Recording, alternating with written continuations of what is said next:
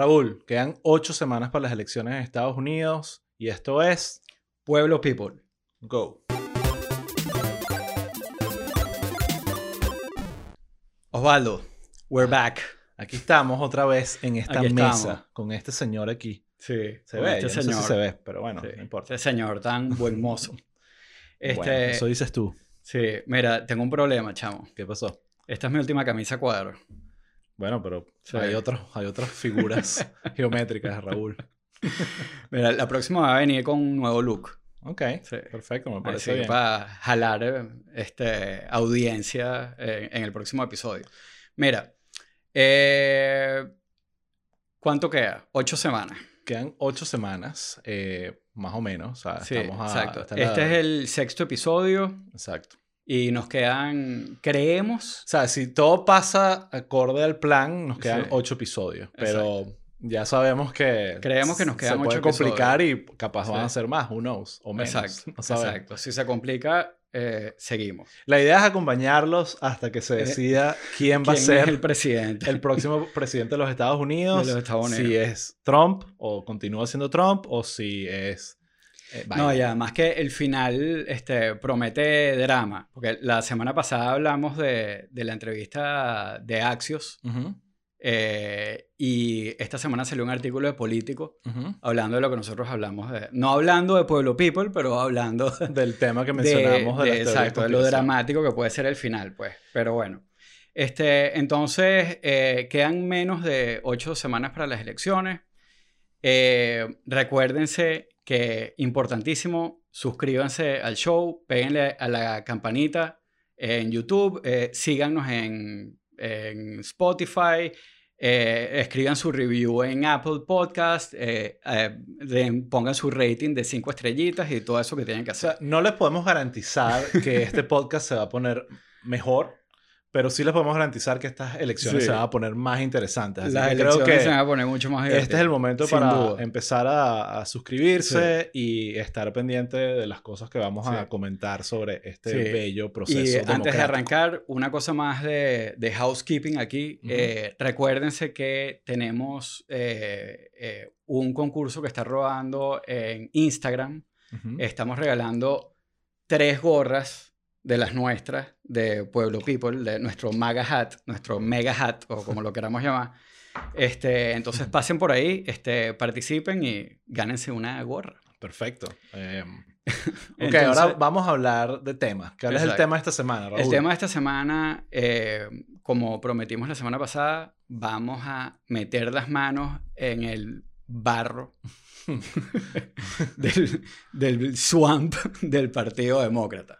Ya, ya nos cansamos de hablar de Trump Exacto, por sí. unos segundos. Ha sido mucho, ha sido bastante Trump. Este, va a haber mucho más Trump, pero esta semana se la vamos a dedicar eh, a los demócratas. A lo mejor sale cruzado un golpecito hacia Trump, No, no, es que pero es inevitable. Sí, es, es un poco difícil. Este, pero nos vamos a meter en el Partido Demócrata. Y como todas las semanas, antes de entrar en el tema principal, vamos a ver cómo está el mapa electoral. Ok, bueno, vamos a tocar ese tema. Está interesante porque la semana, que la semana pasada te dije que estaba preocupado eh, y esta semana no estoy tan preocupado otra vez. Como saben, yo no quiero que gane Trump, ¿ok? Eh, entonces, eh, como les comentamos, Está- este, este podcast está biased. eh, absolutamente, Sí. vayas con, con la democracia y el sentido común. Sí. Pero tú sabes que por ahí me llegó un mensaje este, diciendo que, que, que, que bolas que Raúl Stolk es trompista. Bueno, esos creo que son de esas personas que solo leen el, el título del episodio. Pero me, pero no- me no gustó, me, me sentí bien. No, Bueno, bien por ti si te no gusta. sé, o sea, me pareció, o que, o que so- estamos siendo balanceados, o que, bueno, no sé, o que no me molesta tanto Sí. que me identifiquen con Trump, Osvaldo. ¿Qué hago con eso? No sé, no lo sé. Yo, Pero- yo no estaría tan contento. Aunque es cómico porque probablemente en este episodio nos van a acusar de trompistas porque vamos a, a- a criticar a, a algunos personajes Sí, del Partido exacto. Demócrata. Y ya me ha pasado antes que, que, que a veces cuestiono a Pero tranquilo. personajes como Bernie o no tengo, Ocasio-Cortez y yo- me yo acusan no tengo rollo con eso. Pero pues, bueno, este, ¿por qué estás más tranquilo con el mapa? Bueno, porque como le, le- para recordarle a la gente, eh, nosotros estamos obsesionados con el, el forecast de 538. El link va a estar en, en, en, en 5.8 y van a poder ver todo lo que estamos aquí viendo nosotros. Pero es básicamente, como les comentamos antes, están haciendo un seguimiento de, de, eh, y básicamente todo, agarrando data en un montón de tipos de encuestas eh, y presentando como una proyección de lo que se va a ver. Eh, si las elecciones fuesen hoy, en la fotografía de hoy, ellos tienen como un, un, gráfico que es chances of winning, básicamente chances de ganar en porcentaje y eh, realmente esa curva que se estaba encontrando un poquito entre Trump y Biden la semana pasada volvió a abrirse. Y de eso han sacado muchas conclusiones, pegó un brinco y ahorita las posibilidades de que Biden gane, según 538, es 75% y las posibilidades de que gane eh, eh, Trump es de 24%. ¿Tú crees que ese brinco este, o sea, si ven, eh, como, como dices tú, pues, o sea, si ven el gráfico, eh, ven que hay un, que la semana del, del 11 de septiembre, este, hubo como una, un brinquito, o sea, se separaron más y de ahí ha seguido. ¿Tú crees que eso tiene que ver con, con la grabación de, que salió de eh, Bob Woodward? Sí. O sea, creo que tiene que ver con eso, creo que tiene que ver con el artículo de Atlantic sobre los comentarios de Trump y, y, los militares. Y algo que, que, están analizando. Bueno, hablando de lo del COVID, eh, este, el impacto de, de, esa grabación esta semana, de hecho, creo que hoy Scientific American eh, salió haciendo un endorsement a Biden. Eh, Scientific American, que es. O sea, el nombre lo dice lo que es la revista, pero es una revista que tiene 175 años y esta es la primera vez que apoyan a un candidato presidencial. Y eso ha pasado en otros casos, incluso The Atlantic, que es un medio que nunca ha apoyado candidatos y esta vez eh, lanzó un apoyo a creo que sí han apoyado, pero, pero, o sea, contadas Exacto. como tres veces. Em, entonces, sí, es interesante ver por qué se está abriendo esto. Uno de los análisis que dicen es que todo el mundo estaba esperando, incluyéndome a mí, que hubiese un bump de Trump después de, la, de las convenciones y realmente no existió. Eh, y pareciera indicar que Trump tiene un techo un techo en las encuestas y que no va a poder pasar de ahí. Eso no quiere decir... Eso, eso lo puedes ver también eh, volviendo a 538. Ellos tienen aquí unos datos, eh, eh, ellos siempre están como actualizando y buscando la forma de hacer interesante la data, ¿no? Y una, tienen un cuadrito que dice Weird and Not So Weird Possibilities. Ajá. Este, y ahí eh, es interesante porque eso que tú dices del techo se ve bastante, bastante claro. Marcado. Y ahora, eso no quiere decir, recuerden que esto son encuestas, entonces el otro elemento, del, además de las encuestas, son, es el turnout, es cuánta gente se moviliza de cada lado. Entonces, si la gente está más motivada de un lado del otro, esas encuestas realmente se pueden voltear.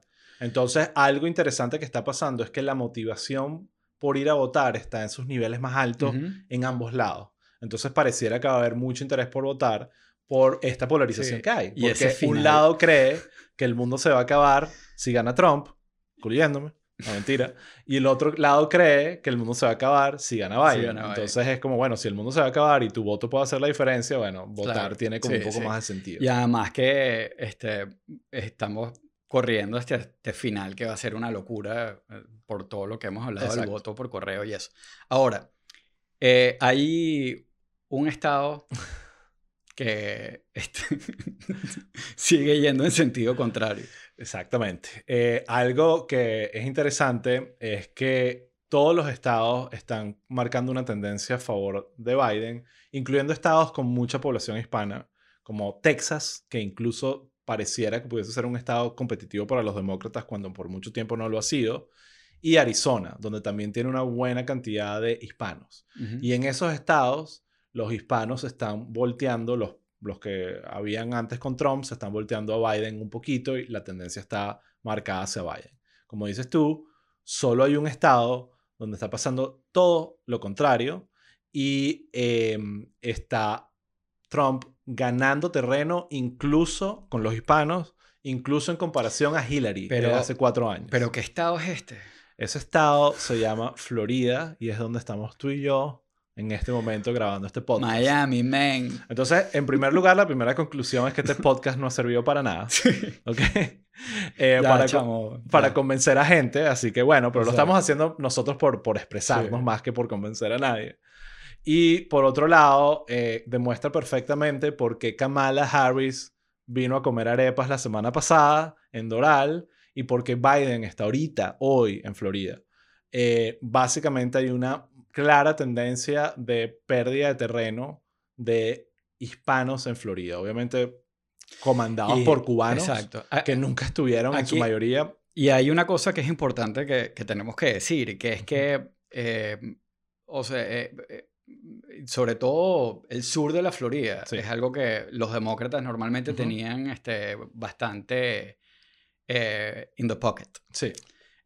o sea, no es que los latinos en Miami, no es que son los cubanos. O sea, de, están los cubanos y todo lo demás. Y entre todo ese todo lo demás, había muchísima gente que apoyaba a los demócratas. Pero ahora está pasando algo que está como un poco difícil de explicar. Sí. Este, y que puede ser ese algo. Exactamente. Ahí, eh, como, como hablamos la semana, hace un par de semanas, eh, todo este tema de las teorías de conspiración, hay un artículo en Político, que lo vamos a poner también en 5.8, que salió esta semana, que básicamente explica que está surtiendo efecto todas estas mentiras y que la comunidad hispana en la Florida está creyéndose todas estas mentiras de que Biden es pedófilo y de que Biden es realmente un, un, títere de una agenda socialista y de todas estas cosas que son ridículas si investigas, pero que a, primera vista resultan importantes.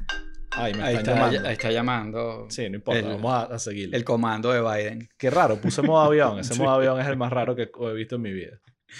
Mira, pero este, hay una cosa que en todos estos días, eh, y yo no sé si te ha pasado, pero a mí me ha pasado bastante, que es que mucha gente que yo conozco me ha dicho eh, como que, eh, chamo, me están llegando por todos lados estas teorías este, conspirativas.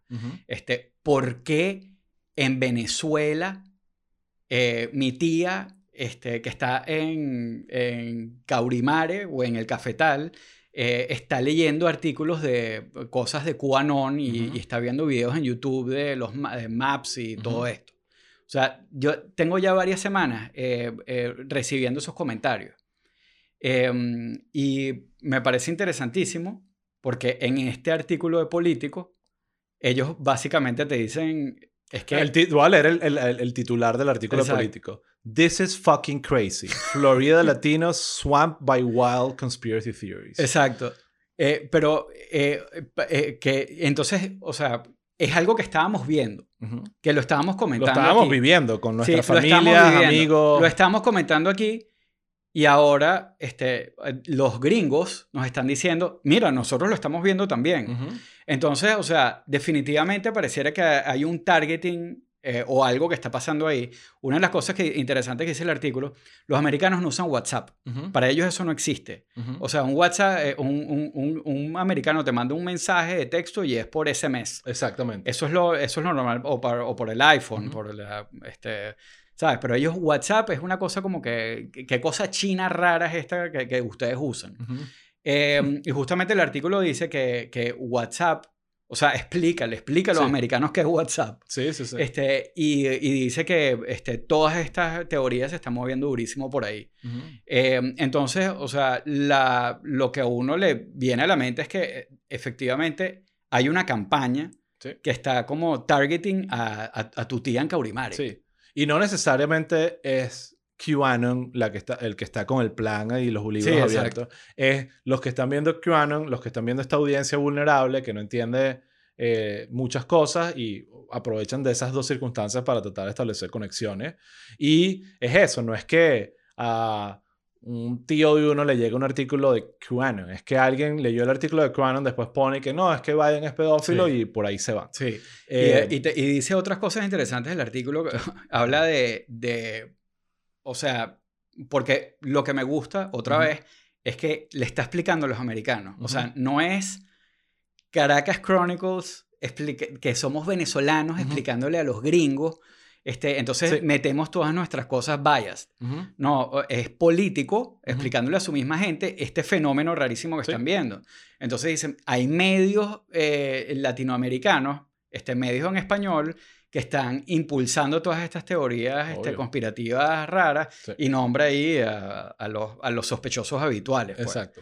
Este, cosa que, bueno, que, que, es interesante porque O sea, todas esas bromas que a veces uno dice que, mira, este, no importa las estupideces que estoy leyendo aquí o allá, este, no, efectivamente, o sea, tienen un efecto. O sea, la gente se las cree y son muy, el clickbait, y, o sea, son muy efectivos con ese tipo de cosas. Pues. Exactamente, y, son, y además es cínico porque usa esos temas como pedofilia, cosas así que hace muy difícil que uno tome postura. O sea, nadie es pro pedofilia, ¿entiendes? Entonces te pones en, esa situación donde es difícil combatirla. Eh, pero uno ha visto muchas iniciativas de, de muchos venezolanos aquí, de gente que está con Biden, en una iniciativa, porque están viendo esos mismos números también, de empezar con el tema de desmontar la mentira, que suena tan, tan, tan, tan, conocido. Tan, conocido. Y empezando a tratar de, de, crear metodologías para que la gente entienda que, que, no todo lo que están viendo en Internet es verdad, lo cual parece... Eh, Pero a mí, lo que me, a mí lo que me preocupa de esto este, es que yo estoy empezando a sentir una energía muy similar a la del 2016 con los emails de Hillary. Sí, Sí.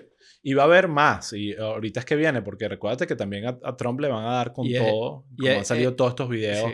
Han salido al menos, no sé, 15 libros en los últimos dos meses de gente que fue, que sí, íntimo amigo de Trump o asesor de Trump que están diciendo que está loco.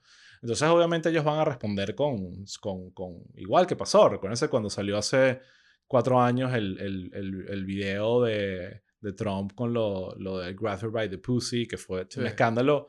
Automáticamente Wikileaks soltó cosas sí, al día siguiente, responden. Eh, pero, pero a mí lo que me preocupa es que, o sea, bueno, ellos están usando como dos líneas de ataque, ¿no? este, una es lo de eh, el comunista, el socialismo va a acabar con esto.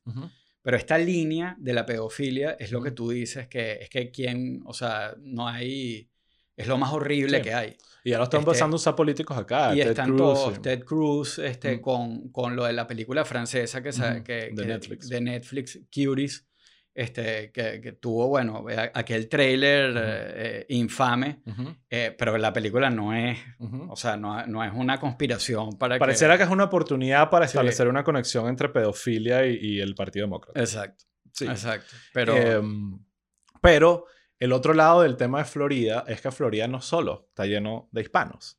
Florida tiene muchísimos blancos también. Y parte de lo que está pasando es que Trump está perdiendo muchísimo del voto blanco, sobre todo en lo que llaman el Line 95 Corridor. Eh, y parte de eso es lo que está como balanceando la cuestión y lo que mantiene las encuestas en Florida todavía muy parejas. Pero hay un tema preocupante de de Biden con los hispanos acá y, es parte del trabajo que ya tú notas que están tomando cartas en el asunto. Pero para cerrar, creo que parte del análisis más interesante de los estrategas demócratas es que ellos están empezando a ver maneras de cómo ganar las elecciones sin Florida, que es algo que antes era, no, era casi imposible. Ahorita están viendo, mira, tenemos Arizona, tenemos Pensilvania, tenemos Texas más o menos, y son estados importantes en, votos electorales. Entonces, aunque parezca mentira, hay caminos, y eso lo explica 538, eh, donde Biden puede ganar las elecciones sin Florida. Bueno. Eh, y lo cual no lo tiene Trump. Trump necesita Florida para ganar. Es como que el, cálculo de Trump es como que sin Florida no me dan los números. Entonces, va a estar interesante. Yo, mi sensación ahorita porque yo estaba, Florida estaba acostumbrado a decepcionarnos los que no queremos que ganen los republicanos acá, eh, que Florida probablemente de todos los estados que tiene Trump es uno de los que tiene más posibilidades de ganar, porque veo muy difícil que logre generar un cambio tan importante en, el, en, los hispanos, a menos de que se siga enterrando el mismo con comentarios como lo de, lo de los soldados y los militares y todas las grabaciones con Woodward, que parece que realmente que que, bajo nivel de Trump de, pensar que Woodbury no iba a hacer algo con eso. Pues eh, es, increíble. Sí, claro. Este, y, pero bueno, eh, obviamente que no, independientemente del plan y la estrategia este, demócrata, eh, o sea, Florida sigue siendo clave y Florida es un estado que, o sea, esto, voy a decir este cliché, pero donde cada voto cuenta. pero de la forma más literal posible. O sea, aquí tú logras convencer a 500 personas y eso te puede dar una elección. Exacto. O sea, eh, Entonces, claro, decimos todo el tiempo, eh, sobre todo nos pasa mucho a los venezolanos cuando estamos aquí en Miami que creemos que oh, esto está invadido de venezolanos, pero cuando vas a realmente quienes votan, no somos tantos. Y ni siquiera en, el, en, el, en, la torta hispana somos cercanos. somos un device. Somos un pedacito. Pero cuando estamos hablando de que cada voto cuenta y los venezolanos estamos muchísimos divididos con el tema Biden y Trump, muchísimos absolutamente confundidos con quién es Biden, vamos a estar sinceros, y también con quién es Trump, eh, creo que vale el hecho de que cada voto cuenta. Hay que ver cuánto pesa la, la catira que pidió Kamala en la arepera. Exacto. Sabemos, pero lo vemos. Son evidencias de que ellos están viendo los mismos números que estamos viendo nosotros y que, bueno, mándame a Kamala a la arepera y Biden viene. También creo que está aquí en Florida esta semana o hoy, algo así vi y, y, lo vamos a ver con frecuencia acá. Y verán que no es solo tratando de conquistar el voto hispano, sino tratando de solidificar el voto blanco en el resto del estado y eh, o parte del voto blanco y de las mujeres. Parte de lo que el parte de lo que ha abandonado a Trump son mujeres. O sea, eso es parte de lo que se ve que las mujeres están que ya, este tipo no tiene sentido. Ok, yo creo que, estamos listos para... Podemos cerrar la primera sección y pasar a, la siguiente, que Vamos a hacer el plato fuerte. Ok, Raúl, aquí estamos. El tema de la semana. Eh, teníamos desde hace rato eh, queriendo hacer esto, por muchas razones. en parte porque ya estamos un poco fatigados a darle pela a Trump, eh, aunque hicimos su episodio pro-Trump. Eh, pero uno de los temas... Yo te dije, fue efectivo. Sí, sí, sí, está bien, está bien. No, y necesario, yo creo que está bien. pero uno de los temas que siempre hemos hablado, que también se asocia un poquito con nuestra experiencia en, en Venezuela, es que cuando suceden este tipo de fenómenos políticos del strongman y, y de los caudillos y un personaje como Trump, parte de los problemas es cómo la oposición a eso reacciona. Y a veces reacciona bien y a veces reacciona mal.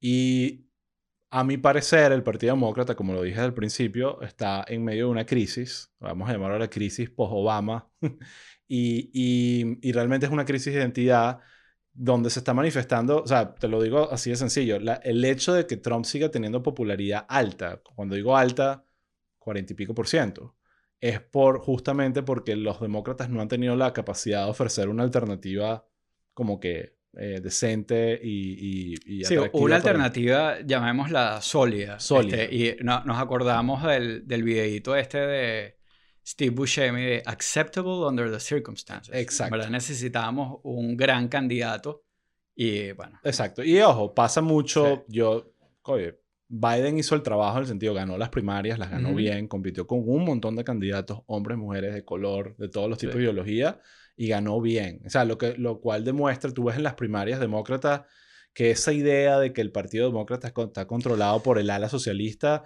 es falsa. sí, eh, y, yo creo que, también eh, han logrado que se alineen eh, las distintas alas detrás de Biden.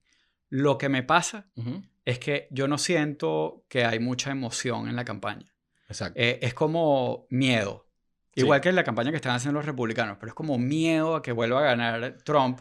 Y no hay la emoción que había, por, por ejemplo, detrás de un Obama, que, era emoción. Exacto. Con, con Obama había la ilusión de algo nuevo. Con Trump es al revés, con, perdón, con Biden es querer volver a lo normal, ¿sabes? Como que entonces eso no es, no es emocionante, volver a lo normal, claro. pero a veces es necesario. Sí. Y, y, obviamente Biden tiene setenta y pico de años, no es ese candidato lleno de energía, que claro, uno le echa la culpa a la edad, pero mírate al mismo Trump o a, o a Bernie Sanders, que con la edad que tenían lograban sí, Bernie además Tiene, un aspecto de viejo chocho, es un viejo y el tipo tiene muchísima energía y se le Exactamente. Pero entonces tenemos este Partido Demócrata, eh, yo puse ahí como anoté un poquito, yo no soy historiador ni mucho menos, pero eh, un poquito es interesante hablar del origen, que tú tienes muchas How cosas. fast internet research, como dicen en The Rewatchables. Tal cual. Eh, y, pero es interesante porque el Partido Demócrata uno tiene como una idea de lo que es ahorita, eh, pero ha, evolucionado o mutado, mejor dicho. Y además, a lo largo de los que, años. que yo creo que es importante, aquí te, es para enterar en, como en la primera parte de este tema. Ajá que es que eh, nosotros los venezolanos y los latinoamericanos, porque aquí nos oye muchísima gente de República Dominicana y, Exacto. y de México, este, pero eh, los latinoamericanos tenemos una idea del Partido Demócrata súper como que lo que, lo que vemos a primera vista. Eh, y como todo en Estados Unidos, es mucho más complicado lo que hay detrás de eso. Sí. Entonces el ejercicio que nosotros vamos a hacer ahora es tratar de, como que, bueno, entrar y echar un poquito el cuento de dónde viene, de dónde viene el partido y después tratar de mapearlo para que para entender cuando nosotros decimos que lo decimos mucho como que bueno pero que digan que que es este sabes que son socialistas que la izquierda comunista y tal eh, o sea vamos a explicar qué queremos decir cuando decimos que o sea el Partido Demócrata es mucho más que el ala de, que la izquierda en Estados Unidos. Exacto. Este, pero bueno, este, tú nos vas a, eh, no, echar el cuento yo creo que más, allá, viene esto. más allá, bueno, quiero entrar en este que bueno, el Partido Demócrata se originó, pero el half-assed internet. Exacto, sabemos que, que, que, en este mundo, en este país que es bipartidista, hay básicamente dos partidos importantes, el Partido Republicano y el Partido Demócrata. Eh, tengo entendido eh, que el Partido Demócrata incluso fue el primer partido eh, y lo fundó Andrew Jackson en cientos de años, 1800 más, años. Más que el primer partido, porque estaban los federalistas antes. Exacto. Este, es el partido, este es mi half-fast internet research.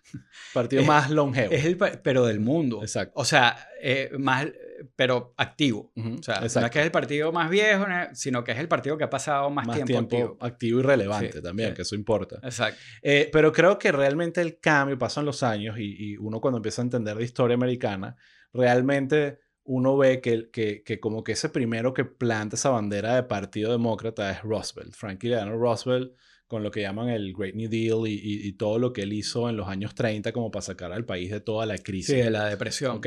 Y eso generó básicamente 40 años de, de, progreso en, en, Estados Unidos, donde vinieron, por supuesto, a pesar de una guerra mundial, después de eso vino un boom económico importante. Los baby boomers vienen un poquito de eso. Entonces, eh, y esos son básicamente 40 años donde vienen, hay otros presidentes demócratas republicanos, pero que de alguna forma este Great New Deal de, de, de, Roosevelt marca la pauta de lo que más o menos sería el Partido Demócrata moderno. Exacto, es como el, plano, porque creo que eh, vale la pena... Eh, Por favor, sí, hazlo. Recordar que el Partido Demócrata era, era pro esclavitud heavy. Era del sur. Eran ellos. Sí. Este, el gran... Recordemos que Lincoln, que fue el que era abolió la esclavitud, era republicano. Y de, y de hecho, después de que, eh, eh, de que Clinton, de que Lincoln eh, avanzó con la abolición, abolición de la esclavitud y todo esto, hubo pushback de los demócratas. o sea, hubo derechos que, que, que, que, lograron echar para atrás. pero, o sea, claro, ellos tenían raíces en el sur eh, era muy, este, donde eh, la gente con poder era la gente del agro, sí, sí, sí. Este, esclavistas, y, y, bueno, o sea, o sea, eso es lo que era el, el Partido Demócrata. Pues. Eh, eran gobierno pequeño, o sea, eran todo lo, lo todo que lo representa el Partido Todo lo que, lo que uno identifica con... Entonces después con, con el, el, great, con el, con el New, Deal eh, básicamente, o sea, para salir de la depresión se eh, buscaron este, distintas formas de, como que, de ayudar a la gente con medidas que hoy en día se identifican más con, con, el socialismo. No, y con el socialismo. Exacto, cosas con, medidas, eh, exacto, de, sociales liberales. O sea, simplemente redistribuir la riqueza un poco y cosas que funcionaron en esa época. Yo no sé muy bien, pero, pero muchas, antes el impuesto sobre la renta aquí era más o menos lo que, lo que, era lo que es ahorita en Europa, 50%, cosas que ahorita cualquier candidato que diga eso no, no tiene ni siquiera chance de existir, eh, demócrata o republicano, lo que sea. Y ellos tuvieron una racha de siete presidentes eh, demócratas, sí. o sea, seguidos.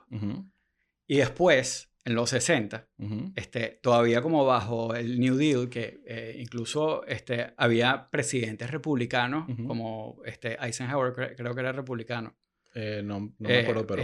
Pero que eran pro, pro New Deal también. Este, en los 60, como que todo esto desemboca en, en el... En Movimientos sociales. En los, exacto, en, los civil, en el Civil Rights Act y en el Voting Rights Act. Eh, y ahí básicamente eh, hay un rompimiento donde terminan de irse este, como que los demócratas conservadores con los, con los republicanos. Eh, y, y, los demócratas se enfocan como en los estados del noreste. Eh, y, y, lo, y, el sur, ese es el momento donde terminan como de convertirse. Se voltea la tortilla. Exacto, eh, que terminan de. que los demócratas conservadores que venían con toda esta cuestión como de esa herida del sur, de, de haber. se empiezan a identificar más con los republicanos. Exacto. Pero es increíble porque, o sea, prácticamente los dos partidos se cruzan. Se cruzan, tal cual. Y ojo, como, como dijimos, hubo alternabilidad de poder. Recordemos, ahorita creo que es importante recordar quiénes fueron estos.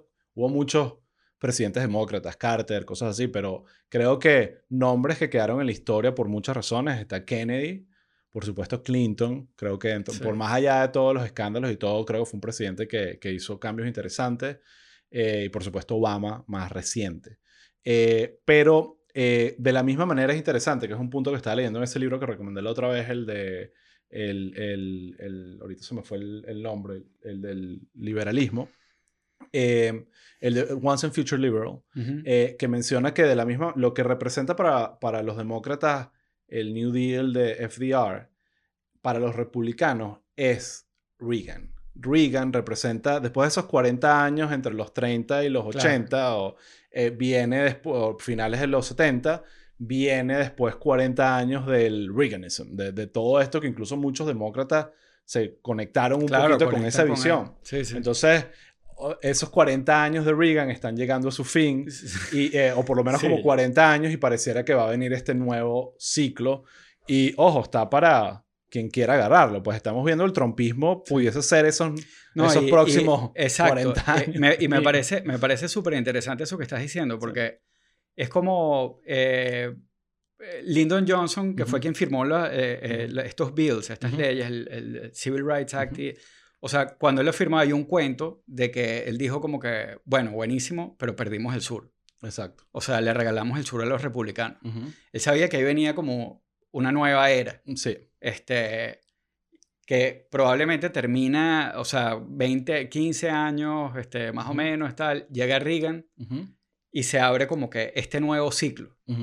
y, y, así vamos, y definitivamente yo creo que estamos en un, eh, o sea, ve, lo veas por donde lo veas, tanto para republicanos como, como demócratas, como dijimos ya, ya los republicanos y los demócratas se han cruzado.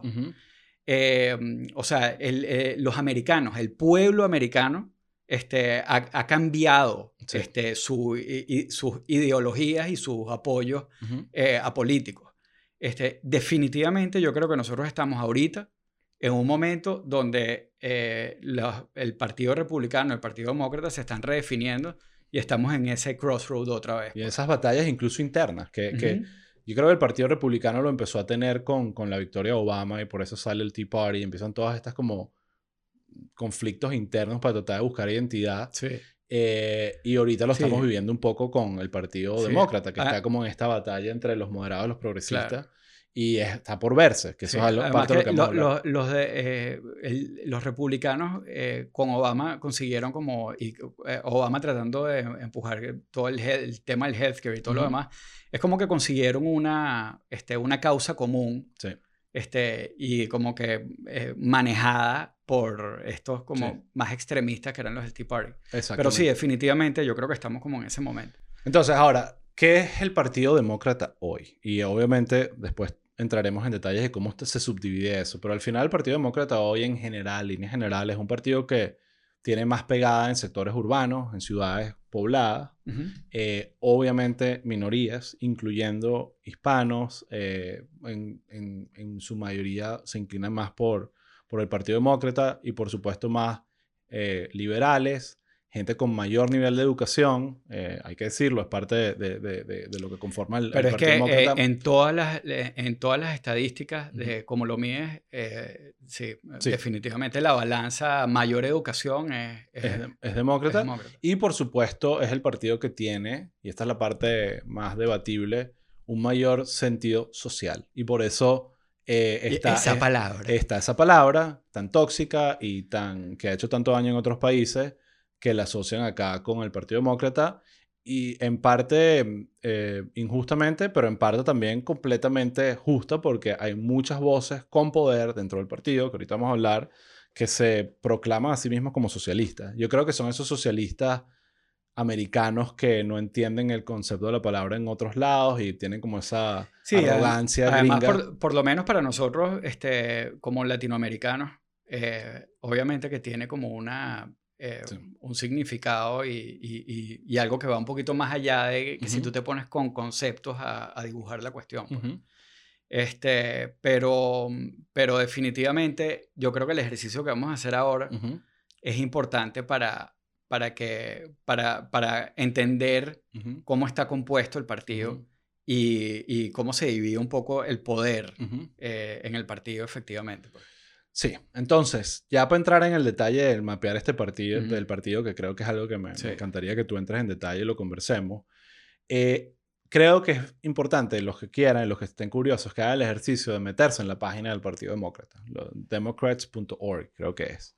Eh, pondremos el link en 5.8, por supuesto. Esto ha sido pura propaganda demócrata. Exacto. Bueno, no, pero para que vean, háganlo también con el Partido Republicano. Eso es a, donde iba. Si hacen los dos ejercicios ahorita, ven exactamente qué está pasando en ambos partidos. Entonces, si entras al de los demócratas, por supuesto hay una foto de Biden besando un bebé, obvio, eh, pero eh, han hecho un trabajo interesante en, en, realmente presentar un modelo de integración de qué nos une a todos más de qué nos separa cada una de nuestras identidades, que ese fue el error de la plataforma de Hillary un poquito en, cuando entrabas a la página, era como que casi que elige tu color de piel y en función a eso daremos un mensaje para ti. Era como que absurdo.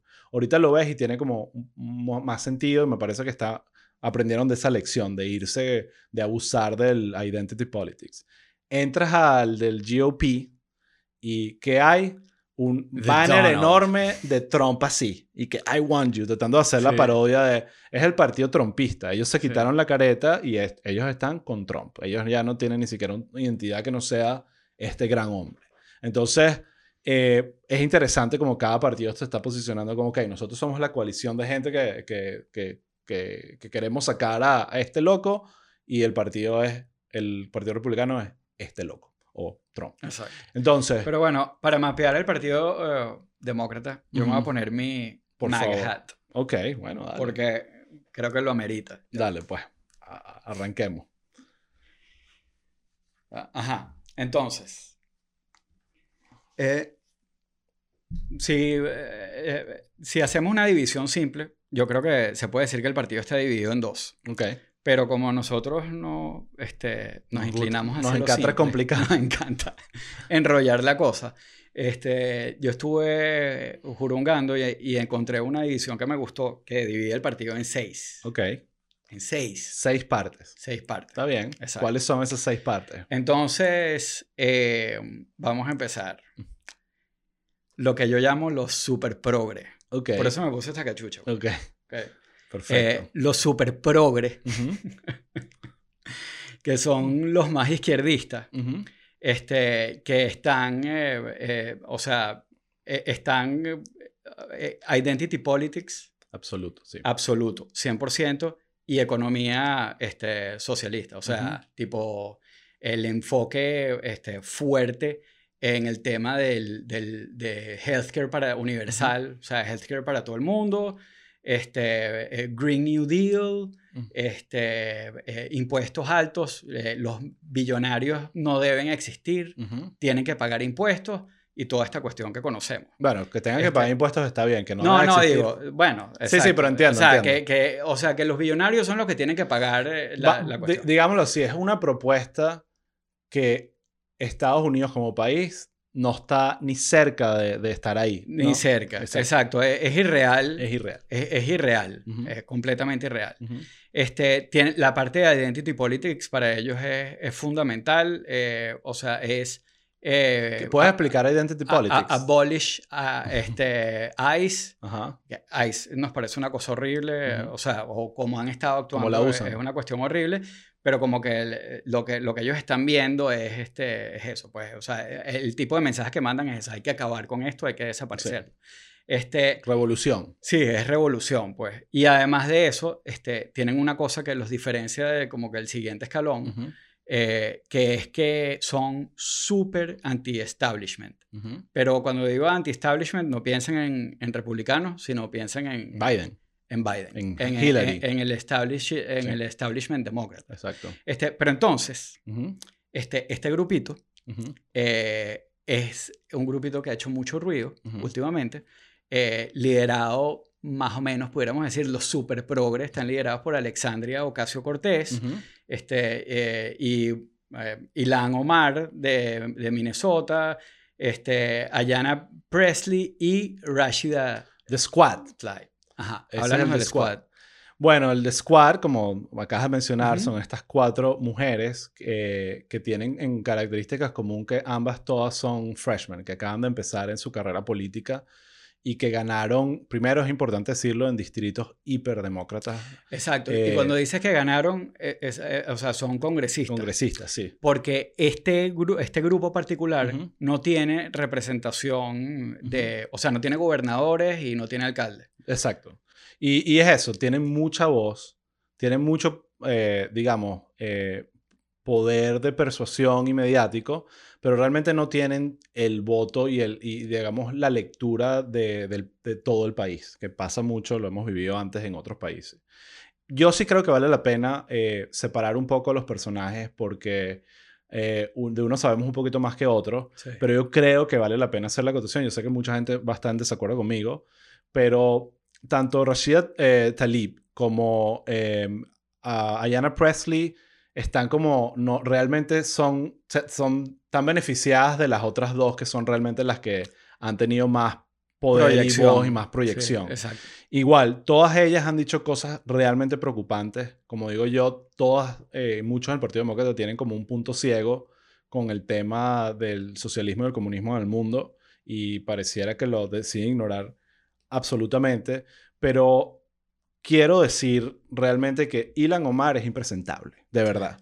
Es, eh, y, lo lamento muchísimo porque ves la historia de ella, es la historia perfecta. Sí, es la historia Es una refugiada, es mujer, es inteligente, eso no se lo va a quitar, aunque a veces es debatible con las estupideces que ha dicho.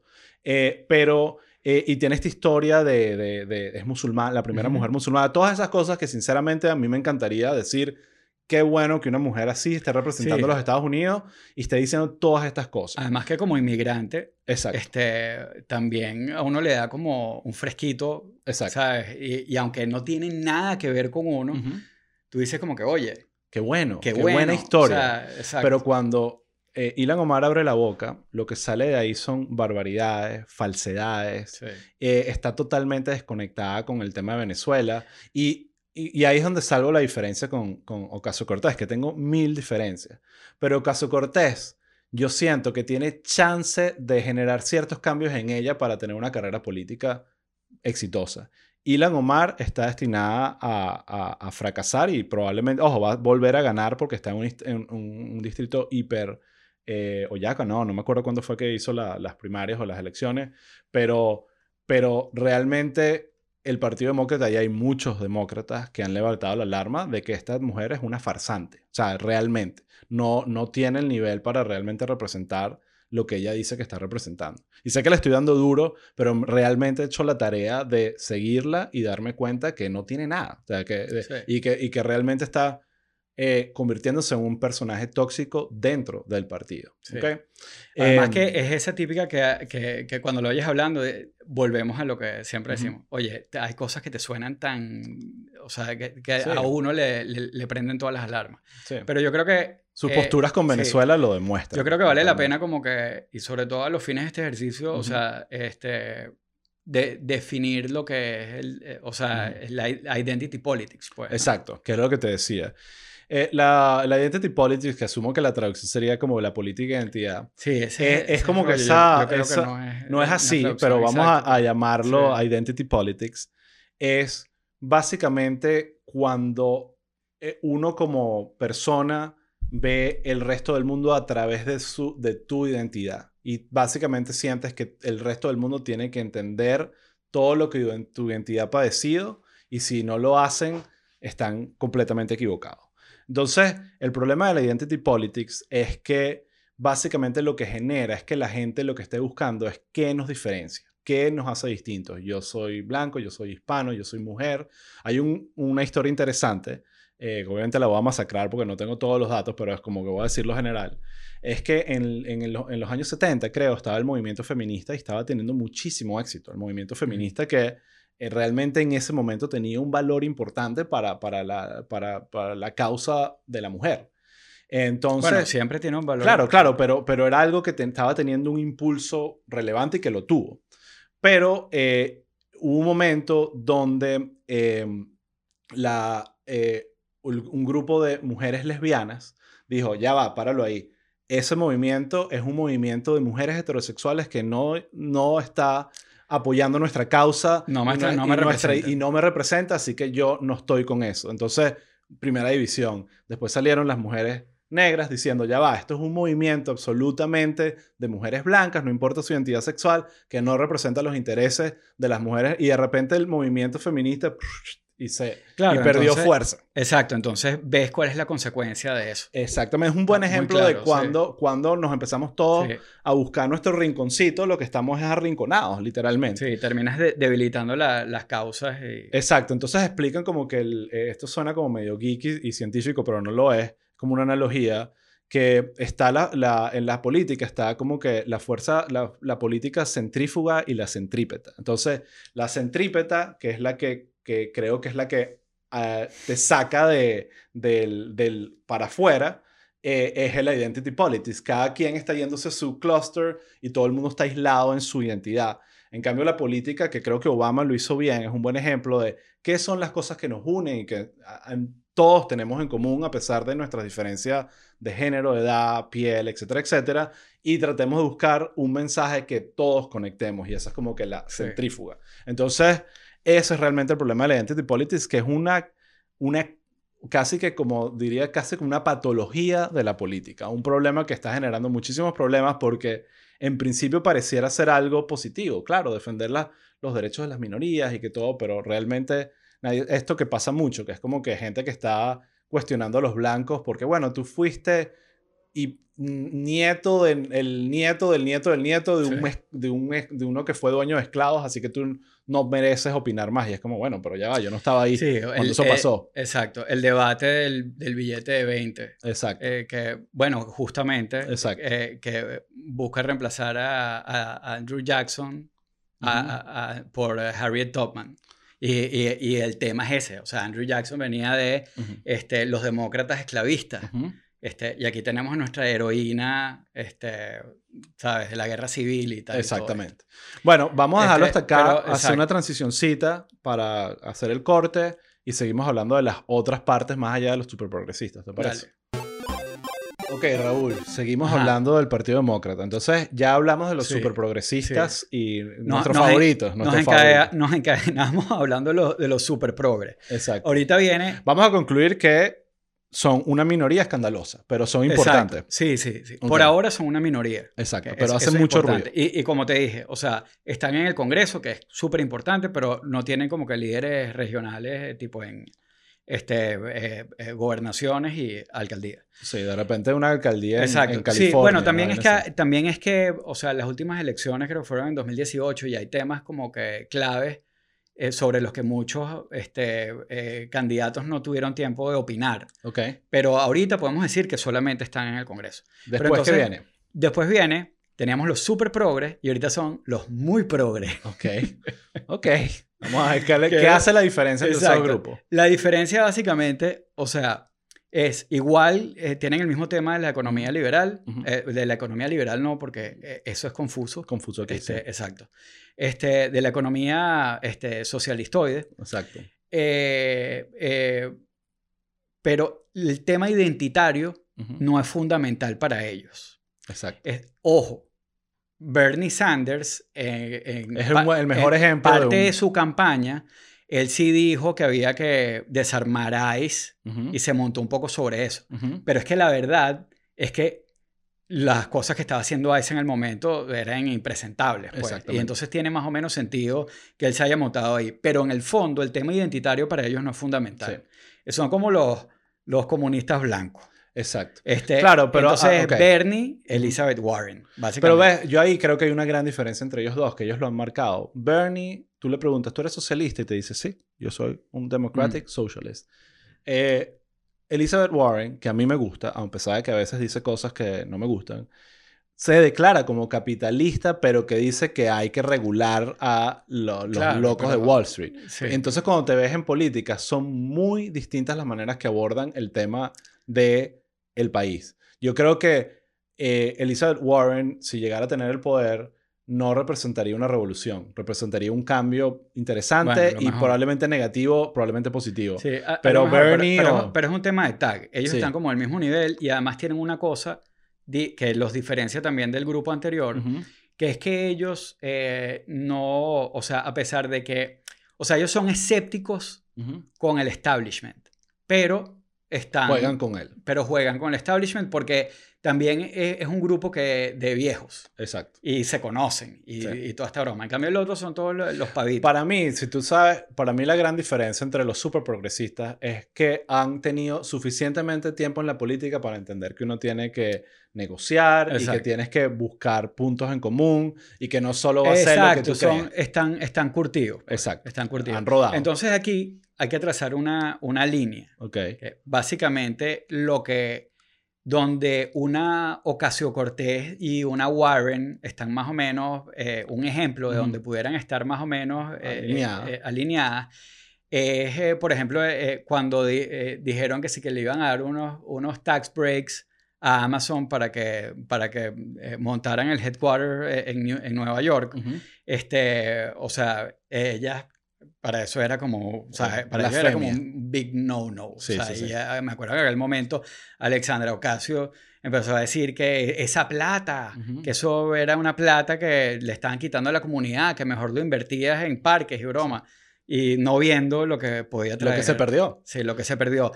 En cambio, un Cuomo, un Andrew Cuomo, lo ve distinto. Claro. O sea, eh, entonces ahí se traza la primera raya, que pudieras decir como que, ok, esta es la división entre, entre la izquierda y los, y los de centro, ¿no? Y los moderados. Pero entonces, ¿qué viene ahora? la, lo que viene ahora es este, la nueva guardia progre. este, la nueva guardia progre. Básicamente, en lo, que, en lo que se diferencia es como que, mira, nosotros creemos en ciertas eh, políticas económicas eh, socialistoides, este, también nos interesa mucho eh, la, la, parte de identity politics, pero es una gente que es un poquito más realista. Y ellos dicen, pero ajá, ¿cómo puedo funcionar yo? Este, o sea, eh, eh, este tipo de, de, de discurso...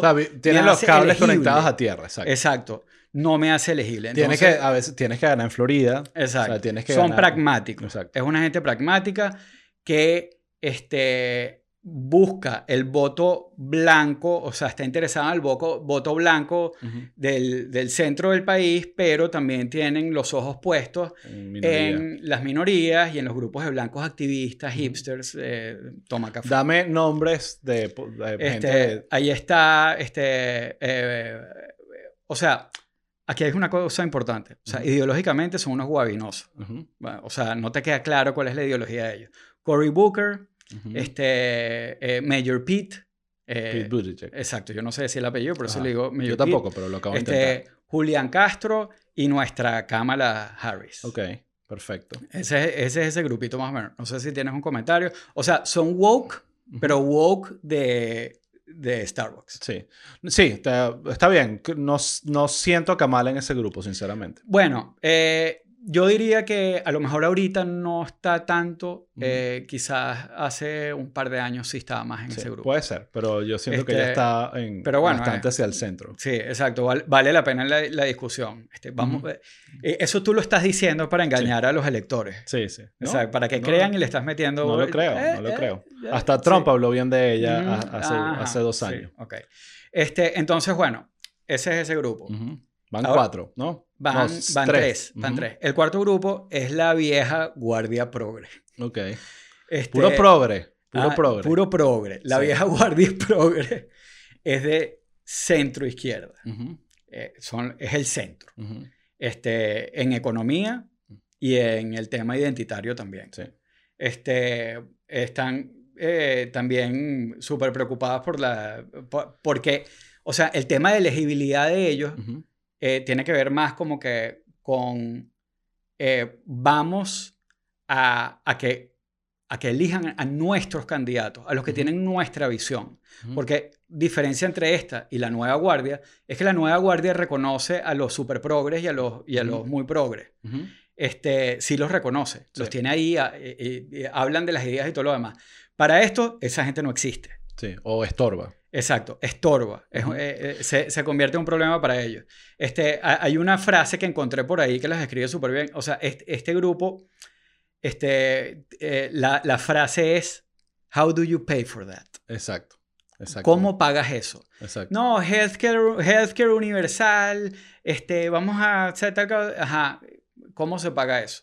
¿Con impuestos altos? No, pero ellos tienen una relación con Corporate America, este, o sea, entienden un poco más cómo funciona el mundo. ¿Quiénes son estos? Este, voy a nombrar a los que están ahorita en el ruedo, pues a Biden, eh, Cuomo, este, Nancy Pelosi eh, Chuck Schumer.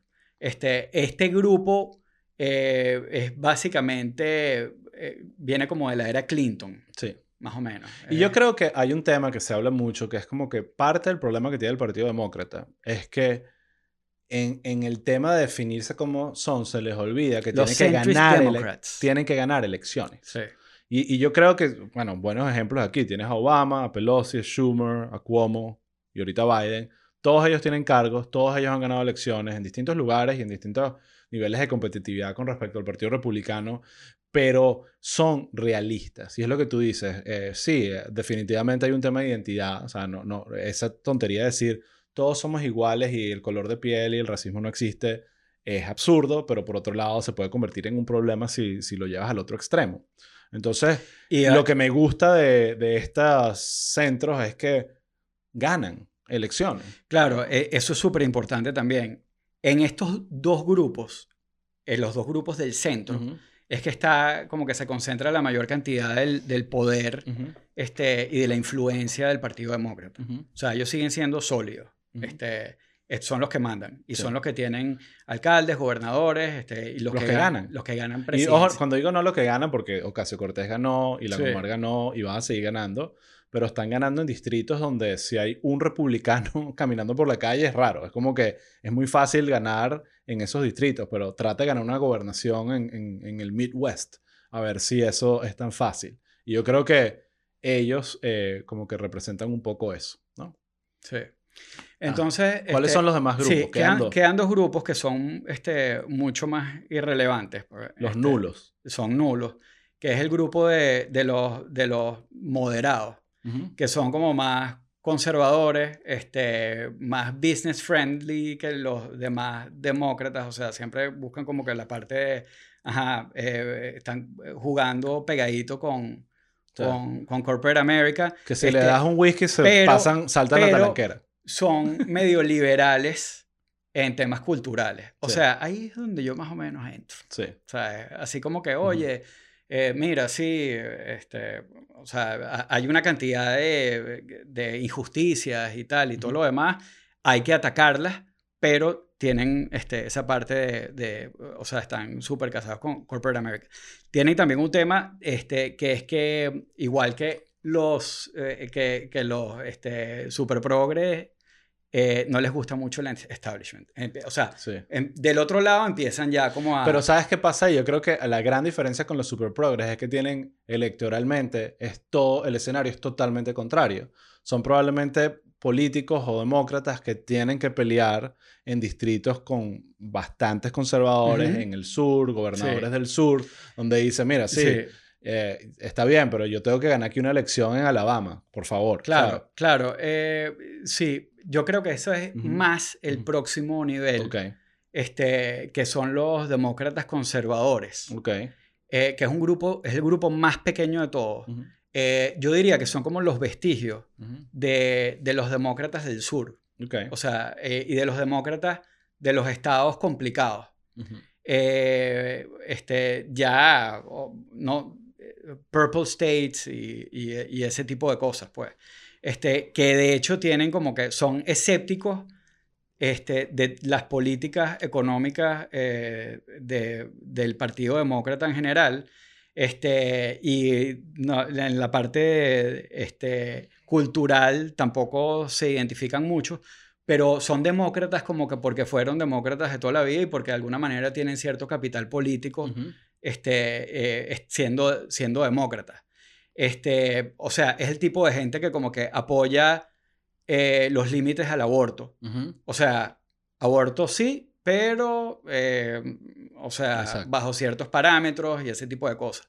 Este, pero tienen una cosa muy interesante, que es que es el tipo de, de, de político que logra este, mm, eh, que logra... Cruzar la línea y negociar el otro lado. Negociar, eh, negociar cosas interesantes. Eh, por ejemplo, el, el, el gobernador de Luisiana, este, John Bell Edwards, aquí en mi half este, Internet Research, este, logró este, hacer o sea, una expansión de Medicaid a 400.000 personas en un estado súper republicano.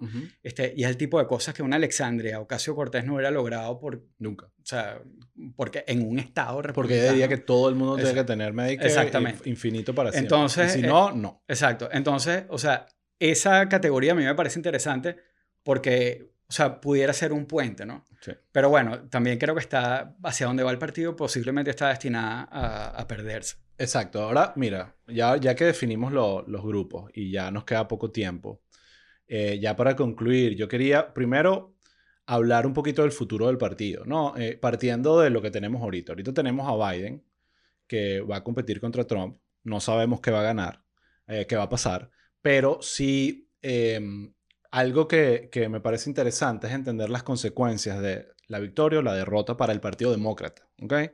Porque ¿qué pasa? Yo creo que si Biden pierde, el gran problema que va a tener el Partido Demócrata es que el ala súper progresista y muy progresista va a levantar la mano y va a decir, vieron, se los dijimos, los Michael Moores, los, los Bernies, que ya lo intentaron con Hillary y no funcionó, ya lo intentaron con Biden y no funcionó, es hora de que los progresistas tengamos la opción de, de, de ser, y yo creo que mucha gente va a ver en esto el momento de decir, ok, la próxima vez vámonos más a la izquierda todavía. Y eso me genera a mí un poco de miedo. Claro. Eh, y porque yo creo que en cuatro años vamos a tener a Trump para su tercer mandato, porque ya lo dijo, estoy, no, lo dijo de verdad, pero obviamente no creo que vaya a pasar, o Ivanka o quien sea el Partido Republicano, y vamos a tener a un probablemente un candidato mucho más de izquierda de lo que estamos viendo en Biden. Capaz no, pero siento que, no sé, pero, que va a resultar en un gran fracaso de los moderados si Biden pierde. Pero bueno, como que el, el, el driver del miedo este, republicano, eh, esta semana salió un artículo en el Washington Post eh, escrito desde el punto de vista de alguien de centro, este, que básicamente, o sea, la, eh, y, aquí creo que es la pregunta que hay, que, que, hay que plantearse. Si una presidencia de Biden impulsaría a la izquierda. Porque básicamente la premisa del artículo, que puede ser, sonar descabellada y todo lo demás, este, pero es algo que yo creo que convence a mucha gente. Este, donde ellos, eh, básicamente la autora dice, mira, em, eh, chévere, odio a Trump. En 2016 no voté por Trump y nunca pensé que yo hubiera votado por él. De hecho, creo que ese es el título del, del, artículo.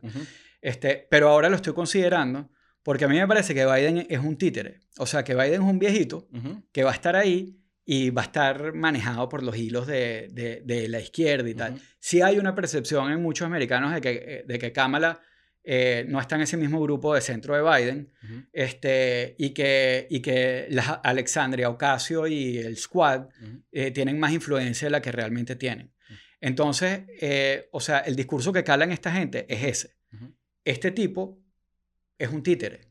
Trump ya lo conocemos sabemos que nadie lo está controlando, o eh, sí, este, es él, este, y sabemos como que, o sea, que como básicamente eh, que no puede ser peor de lo que es. Nosotros sabemos que sí. Dios mío. O sea, Exacto. Te voy a ser sincero. Todo, no leí el artículo, pero todo lo que me está diciendo es un artículo que lo que provoca es quemar. Porque nada, o sea, lo de que Tite...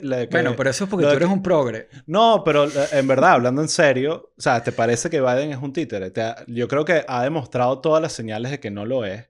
Y, y, más bien todas las señales de que no lo controla el, el, área progresista. Salió Bernie Sanders diciendo, tíranos algo, por favor. Todo lo que estás haciendo es tirar para el centro. Yo, honestamente... En tal caso, la acusación debería ser al revés. Yo, yo me imaginaría un artículo de un seguidor de, de Ocasio Cortés diciendo no voy a votar por Biden porque es mentira. Porque es un títere. Porque, porque, no, porque no está siendo un títere. Porque no está siendo un títere de, de, de, Ocasio Cortés. Claro, pero no es un títere de Ocasio Cortés. Yo sí pienso que Biden puede ser un poco el diente roto.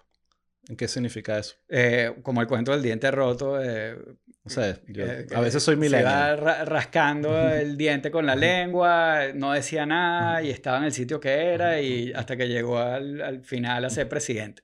Este, o sea, em, yo, no tengo idea de lo que acabas de decir, pero asumamos déjame, déjame explicar. O sea, yo creo que él está ahí, eh, o sea, yo creo que él tiene méritos para estar ahí. Yo no lo siento a él como un líder, este, como un líder natural. Obvio. Eso está este, claro, pero eso no. Y Hillary tampoco. Y, exacto, pero, pero, pero creo que él estuvo en, eh, en, los sitios, cerró la boca cuando la tenía que cerrar, este, habló cuando tenía que más o menos hablar y tal. Y, y que hay, si vamos a pensar que él es un títere, o sea, no sería un títere de la izquierda, sería un títere de Obama y de ese grupo. Que, pero es que es este parte del problema. Mucha gente ve en Obama en la izquierda y Obama es la persona más moderada y centrada, lo pusiste en ese grupo de, de, de, centro. Y yo creo que ese es el ala que él está representando. Y tú escuchas a, Obama hablar y, y, y, habla, critica la identity politics, critica la manera de, del squad de hacer política. Yo sinceramente creo que es una falsa ilusión que Biden está controlado por esta ala, porque incluso su récord de votos histórico no representa eso. Biden es, en cualquier otro país sería un republicano, sinceramente, o alguien por lo menos de un partido más de centro. Eh, pero bueno, obviamente entiendo la inquietud, eh, pero eh, creo oh, que votar por Trump por ese temor es básicamente no, votar en contra de Yo estoy de acuerdo contigo. Ojo, yo sé que me ven la cachucha y la broma y dicen, no, este está peleando. No, o sea, yo estoy de acuerdo con eso. O sea, yo creo que, yo creo que ese argumento a mí no me convence. Sí. O sea, pero está en la cabeza de muchas personas. Y yo decía como que esto es absurdo.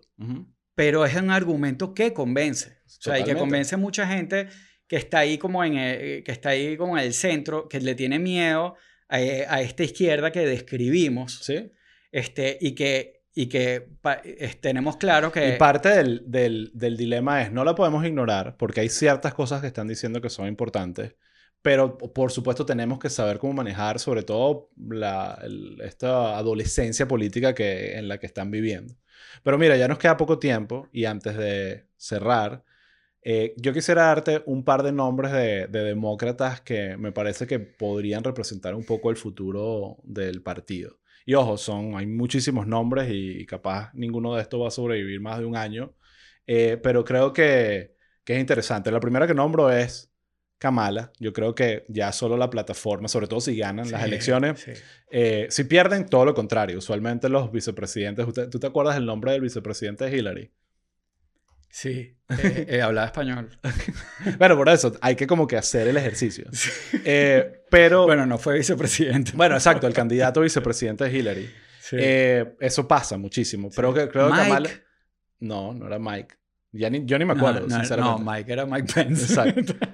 pero bueno, vamos al tema. ella creo que tiene mucho potencial, tiene todas las características. Es mujer, es negra, es súper preparada, es de centro, a mi parecer. Sí. Eh, hay un, un, personaje que me encanta y desde hace rato estoy diciendo, este está mandado tiene 50 años. Eh, tiene 50 años, eh, está mandado a ser para presidente, se llama Gavin Newsom y él es el gobernador de California ahorita, fue alcalde de San Francisco. es hermoso. Y es hermoso, es bello, es bello. Lo ves, lo ves y dice, este es el, el presidente de una película, ¿sabes?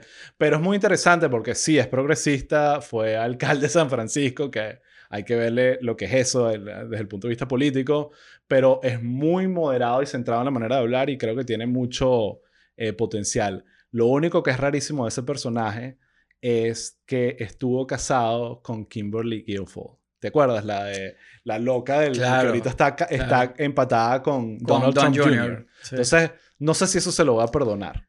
Eh, pero sí, fueron esposos hace muchos años y, y, bueno, es una de esas cosas bien raras en su historia.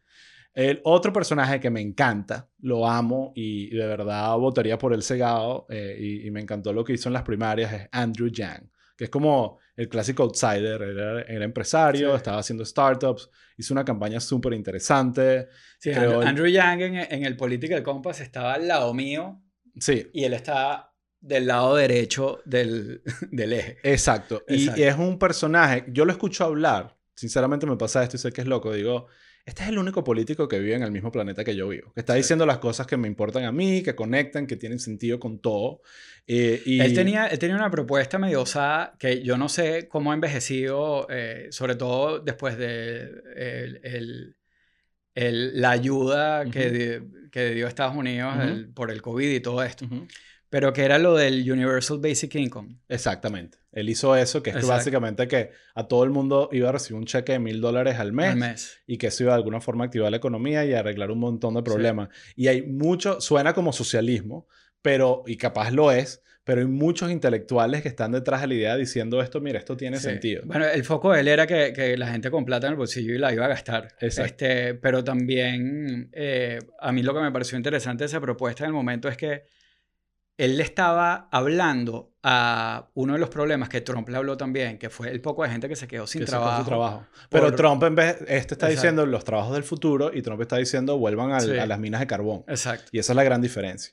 Bueno, ya pasará que queda poco tiempo. Otra personaje interesante que hay que ponerle el ojo, no necesariamente me gusta todo lo que dice, pero está muy preparada, es Stacey Abrams, que ella fue congresista en Georgia, fue candidata a gobernación y casi gana en un estado rojo.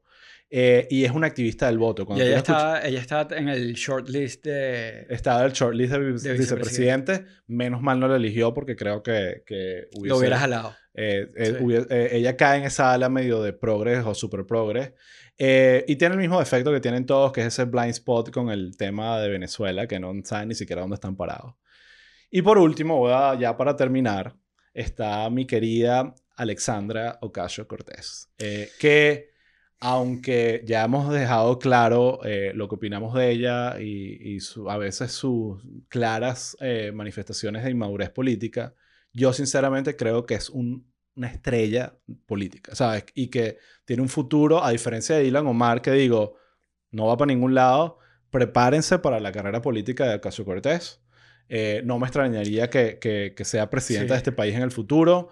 Y a pesar de que políticamente estoy muy en desacuerdo con casi todo lo que dice, creo que si ella entiende que políticamente se tiene que mover al centro. Tiene que hacer unos cambios importantes. Eh, políticamente se tiene que mover al centro y madurar eh, va a tener mucho más futuro. Y porque realmente su capacidad oratoria, su capacidad de argumentación, su capacidad de conectar es realmente una estrella. Sí, creo, creo, que un ejemplo muy bueno de eso fue el discurso que dio hace poco cuando le dijeron bitch. Exactamente. Este, Veanlo, vamos a ponerle eso. Y, o sea, el discurso es impecable. A mí no me gusta nada de ella. Y de hecho, la, si mal no recuerdo, la razón por la que le dijo bitch era, ella estaba diciendo una cosa tipo Chávez. Exactamente. O sea, tipo, bueno, si yo fuera pobre, yo robara. estoy diciéndolo escueta, escuetísimamente, sí, sí, sí, pero es esa, es, esa, visión como de que, de que, de que los pobres eh, no, o sea, no tienen como una conciencia, sino que como son pobres actúan de cierta manera. O sea, que es una forma como también como chavistoide de ver la cosa. Yes. Pero independientemente de la razón de, de, por qué le dijeron bitch, el discurso es impecable. Entonces yo, que estoy en completo desacuerdo este, con, con, lo que, con las políticas de ella, que eh, puedo estar alineado con el republicano imbécil que le dijo Bitch en el tema que originó el problema, cuando vi el discurso dije, coño, claro, tiene razón. Sí, tiene mucho poder, tiene mucho, mucho potencial y eso en la medida que, pasa, le ha pasado a muchos políticos, se nos olvida, pero que se mueven al centro en la medida que ven posibilidades de crecer en la política. Pero bueno, ya se acabó el tiempo. Vamos a dejarlo hasta acá. Sí, yo quisiera, bueno, eh, entre las recomendaciones de este episodio, este, les vamos a dejar el, el, el discurso de Alexandria. Este, léanse el, el diente roto de Pedro Emilio Cole. ok. Yo lo voy a hacer. Tarea para el próximo, para el próximo episodio. Este, y recuérdense que tenemos el, el concurso en las redes. Este, el, nuestro Instagram es arroba pueblo people. Nuestro Twitter es arroba pueblo underscore people.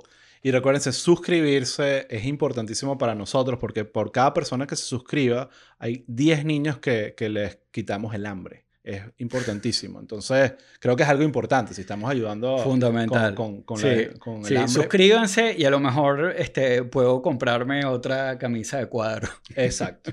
Bueno, chicos, tener que ver eh, este es el episodio número 6 de Pueblo People. Por ahí viene un mini episodio interesante también, que también lo escucharán en un par de días. Así que nada, esto fue todo. Dejámoslo hasta aquí. Hasta la próxima. Pum.